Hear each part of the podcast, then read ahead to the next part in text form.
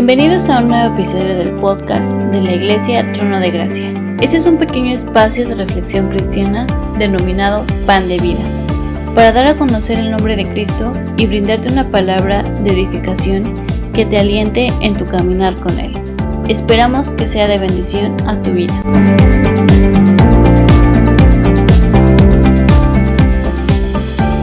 Aconteció que yendo de camino, entró en una aldea y una mujer llamada Marta le recibió en su casa.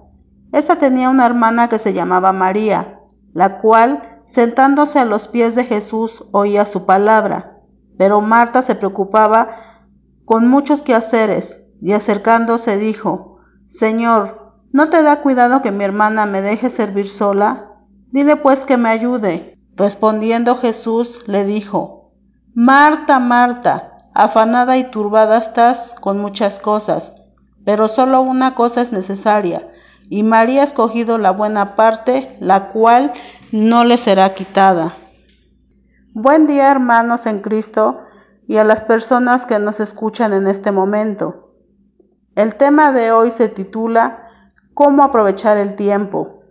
Bueno, primero explicaremos un poco de este pasaje bíblico que acabamos de leer seré breve. En estas porciones nos dice que Jesús enseñaba, o mejor dicho, predicaba en Galilea y a su vez regresaba a Jerusalén, donde también predicaba. En ese momento aprovechó para visitar a María y Marta, que eran unas personas muy queridas por Jesús. Ellas vivían en una aldea de Betania que se ubicaba a un lado del Monte de los Olivos. Marta era una mujer muy ocupada en sus quehaceres de su casa, tanto que quería hacer todo a la vez. Hacía la limpieza, preparaba la comida, hasta quería tener limpio el cuarto para Jesús. Estaba tan afanada y turbada. Y de tan preocupada y afanada que estaba, no se daba cuenta que la prioridad en ese momento era la presencia de Jesús cuando entró a su casa.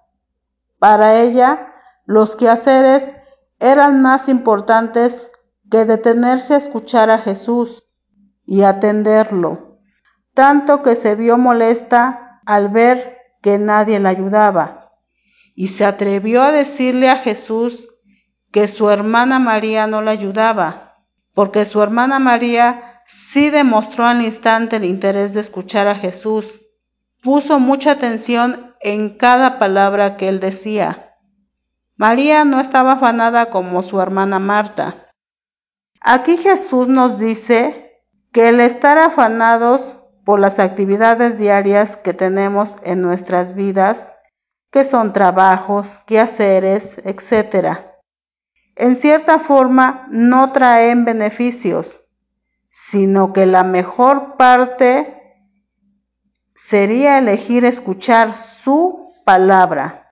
Vivimos en un mundo donde las cosas se ponen cada día más difíciles y todavía andamos corriendo con el mundo de aquí para allá, cuando deberíamos de detenernos un poco y sentarnos a meditar y ver qué estamos haciendo con nuestras vidas.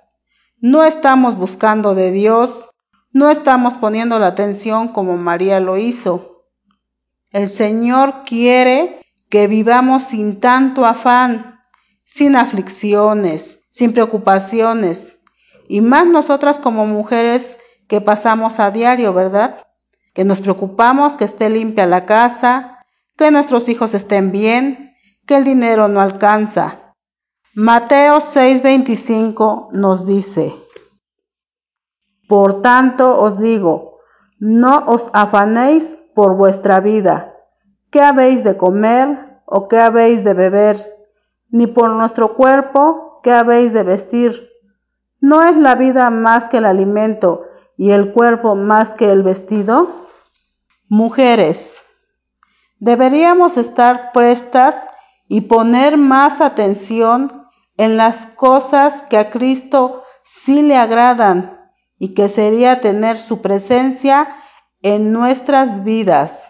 También En Mateo 6:33 nos dice, mas buscad primeramente el reino de Dios y su justicia, y todas estas cosas os serán añadidas.